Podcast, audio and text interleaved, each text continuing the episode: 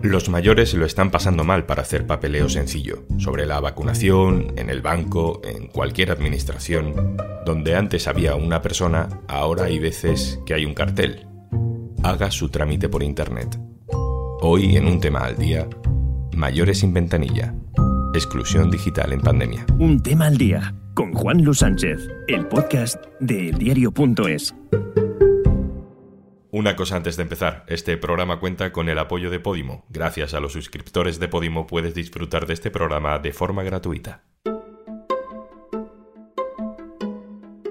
En las colas de los centros de salud, saturados estos días por la avalancha de positivos y la urgencia para hacerse un test, hay también gente con otro tipo de necesidades. ¿Usted para qué quiere el certificado? Yo, pues para demostrar, si voy a algún sitio, para demostrar que tengo la vacuna, por si acaso me dicen si la tengo o me lo piden o no. ¿Y en, en su casa no, no, lo podía conseguir? ¿El ¿En certificado? Casa, ¿a, qué, ¿A le quieres referir? ¿Usted tiene a mí internet? me han dicho que tenía que venir aquí a la, a, al ambulatorio a buscarlo. ¿Usted tiene internet en casa? Yo no sé de eso de internet, yo de internet no, no entiendo nada. Cada vez más comunidades autónomas están instaurando el pasaporte COVID para entrar en establecimientos públicos o en locales, en cualquier sitio. El papel se puede conseguir por Internet.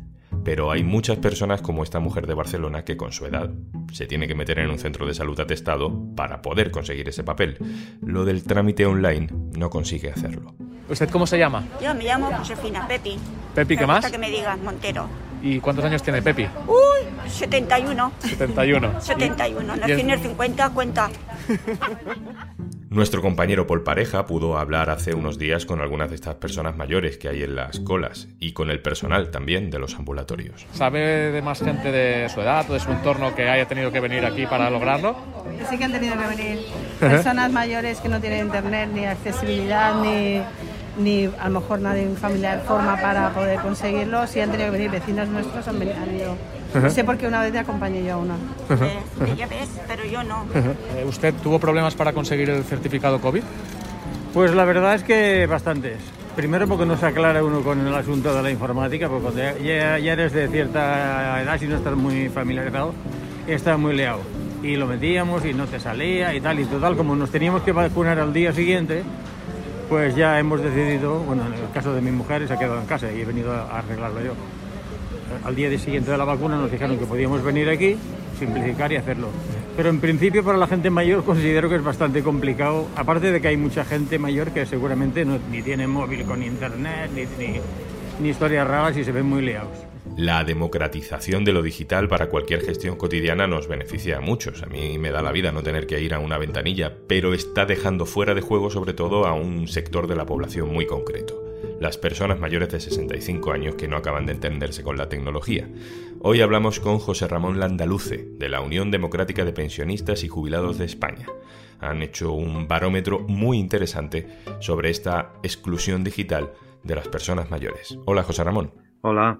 ¿Para qué usan Internet las personas mayores principalmente ahora mismo? Sí, bueno, pues eh, en principio es complicado de decir, pero bueno, ya dentro de ese porcentaje que puede haber con ordenador y Internet a su disposición, se utiliza mucho como divertimento, algunos redes sociales y los más atrevidos y con conocimiento pues compran cosas por Internet y demás. Y bueno, lo que más se utiliza probablemente sea WhatsApp, pero a través del teléfono, porque a través de ordenador todavía lo usa menos gente. José Ramón, según el barómetro que habéis hecho, cerca del 27% de las personas mayores no se ve capaz de hacer gestiones cotidianas a través de Internet o en, una máquina. Porcentaje que sube casi al 60% entre los mayores con menor capacidad adquisitiva. ¿Cómo afecta esa exigencia de hacerlo todo a través de Internet a este tipo de personas? Pues afecta muy negativamente porque eh, primero de todo hay que situarse en un estado en el que la gente tiene ordenador en su casa que cuesta un dinerito, que hay que mantenerlo y que necesita tener internet a su disposición, porque si no tienes internet, que es el caso de muchas zonas rurales y demás, pues todas las exigencias que sean digitales, tecnológicas, pues la gente no tiene cómo resolverlo, salvo que se lo haga alguien desde un sitio en el que hay internet o se desplacen ellos o lo que sea. Entonces, el estrés que se genera en las personas mayores es muy importante y la solución no es fácil. ¿Cuáles son las razones para que 4 de cada 10 personas mayores no entre nunca en Internet? de 75 años para arriba, más toda la gente que estando por debajo tiene poco conocimiento de Internet, pues hace que haya un porcentaje muy elevado de gente que no tiene ni facilidades ni conocimientos para entrar. Y en muchos casos, yo pues puedo poner, por ejemplo, a mis mayores, por ejemplo, mi madre, y ya usar el teléfono, el único que le gusta utilizar es el fijo. Ya hasta el móvil le cuesta coger las llamadas porque oye mal, porque los dedos le bailan y, y no le da bien a las teclas y tal. Entonces, para el que diseña y exige es fácil porque es una persona joven y se cree que todo el mundo tiene capacidad y medios, pues están muy equivocados. Parece que no tienen ni padres ni abuelos cuando deciden hacer estas cosas. Ya hay un montón de gestiones que están totalmente digitalizadas, hay cosas que casi que no se pueden hacer fuera de Internet. ¿Cuáles son las principales que afectan a este tipo de personas? Bueno, pues si empezamos con las administraciones y principalmente el tema sanitario y el tema financiero. En el sanitario, pues bueno, no recomiendan ir a los ambulatorios para pedir las citas correspondientes, sino que lo tienes que hacer por teléfono o por ordenador. El programa del ordenador ya lo estamos comentando un poco y el problema del teléfono está en que ahora como casi todo está automatizado, pues te salen las preguntas estas que te hace también una máquina y tienes que ir dándole al 1, al 2, al no sé qué. Entonces hay mucha gente que eso ya de posible les causa problemas. Luego lo de las declaraciones de IRPF, y en esto me refería más a Hacienda que a lo financiero, pues lo mismo. Si te obligan a hacer la declaración por Internet y no tienes ordenador o no controlas, pues o te ayuda alguien o vendrán a multarte por no haber hecho la declaración.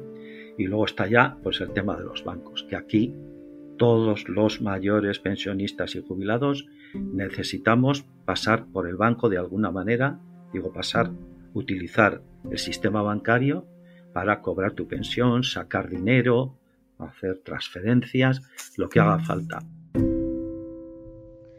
Sí, considero que es eh, un problema el que han generado en la población mayor para hacer sus trámites eh, bancarios. Es un problema que hayan puesto unos horarios reducidos de ventanilla y cada vez se genera más claro el concepto de que un banco es eh, un negocio en el que cuenta cada vez tener la menor cantidad de personas trabajando, lo mismo que en otros sistemas administrativos. La persona humana cuenta muy poco, todo el mundo son números y más en un banco, todo es números. Yo no tengo redes sociales, el móvil lo uso para lo que está, para lo que estaba inventado al principio, para hablar y para poner WhatsApp simplemente. Pero también uso alguna vez alguna aplicación del banco y sí tengo descargadas las aplicaciones. Totalmente, a la gente mayor se le deja de lado y por otra parte piensan que porque no sabes hacer las gestiones de manera virtual o por el cajero, eres mucho más torpe que ellos, que es su trabajo. Estas son las sensaciones casi rutinarias que se viven a las puertas de algunas sucursales bancarias en España. Son voces que ha recogido nuestra compañera Noelia Casado. Detrás de las reducciones de plantilla y el cierre de sucursales en pueblos y ciudades, pues está la realidad de los pensionistas que a la hora de hacer transferencias, pagar recibo o incluso sacar dinero en un cajero automático tienen dificultades. José Ramón, no sé si fue la banca el primer ámbito donde empezó a notarse esa exclusión. Sí, yo creo que sí, que fueron los primeros en empezar. Y, bueno, pues eso ha generado unos problemas que conocen porque ya estamos escribiendo cartas a los bancos desde el año pasado pidiendo que vuelva a haber consultas presenciales para las personas mayores, que les facilita la vida, que les da seguridad también, porque nadie está libre de un asalto, pero es muy fácil ver a una persona mayor sacando dinero de un cajero y seguirle para luego darle el palo. Entonces eso los bancos tampoco lo tienen en cuenta. Si el único medio que tienes es un cajero y encima está a 10 kilómetros de donde vives, pues ya necesitas un medio de transporte bien familiar o público y en muchos sitios ni siquiera. ¿Quién dicta estas normas tan crueles? Porque al final son crueles, son de usura. Yo me quedo, me quedo sorprendido de que se lleguen a estos extremos. Con el confinamiento se han disparado las videoconferencias y en general el uso el uso de Internet, no solo para comunicarnos, sino también para trabajar o entretenernos. ¿Qué efecto ha tenido esa aceleración de lo digital en la relación de los mayores con la tecnología? Nos hemos puesto un poco más al día, pero eh, principalmente en en los temas de herramientas que nos permiten comunicarnos para hacer videoconferencias. Bueno, además de tener los medios necesarios, el ordenador, internet y demás, pues no te requiere prácticamente más que eh, pinchar en un enlace que te envía alguien y eso ya te conecta, o sea, no necesitas tener grandes conocimientos, pero aún así todo, las asociaciones nos estamos dedicando a dar cursos de formación para que la gente que tiene los medios tecnológicos pues aprenda a hacer estas cosas más básicas. Se ha avanzado en esto, pero, pero bueno, eso no significa que el conocimiento y manejo de Internet ahora sea muy superior. José Ramón, supongo que con la digitalización de las tareas cotidianas, mm, lo que ocurre también es que, digamos que estas personas son mm, víctimas más fáciles para los ciberdelitos, ¿no? Hombre, pues es un riesgo muy alto, porque de, entrada, por ejemplo, una cosa que se nota mucho y no es un ciberdelito, pero es una cosa que te engaña, son las fake news, las, las bolas que te mandan por WhatsApp y todas estas cosas que lo lees eh, o por correo electrónico, lo, lees y dices, mm, como que te huele un poco mal, ¿no? Pero, pero como te has asustado un poco, pues hay muchas muchas veces que la gente, en vez de entrar a buscar en Google si eso es verdad o no, por si acaso se lo manda a las amistades, a no sé qué, a no sé cuál y tal. Y lo único que hacen es generar un miedo entre la mayoría de la gente que luego de verdad no, no existe. José Ramón Landaluce, muchas gracias por estar con nosotros. A vosotros. Ha sido un placer. Y antes de marcharnos... ¿Sabías que Podimo es la única aplicación que comparte sus ganancias por suscripción con todos los creadores de podcast? Si te haces premium, cada vez que le das al play, estás apoyando a tus podcasters favoritos. Y gracias a ese apoyo, podrán seguir produciendo el contenido que te gusta. Entra en podimo.es barra al día y consigue 45 días de prueba gratuita para escuchar este y otros 3.000 podcasts y audiolibros exclusivos de Podimo. Esto es un tema al día, el podcast del diario.es. Puedes suscribirte también a nuestro boletín con la producción de Carmen Ibáñez y Zascun Pérez, hoy también con el de Noelia Casado y la ayuda de Marta Borraz. El montaje es de Pedro Godoy. Un saludo de Juan Luis Sánchez. Mañana, otro tema.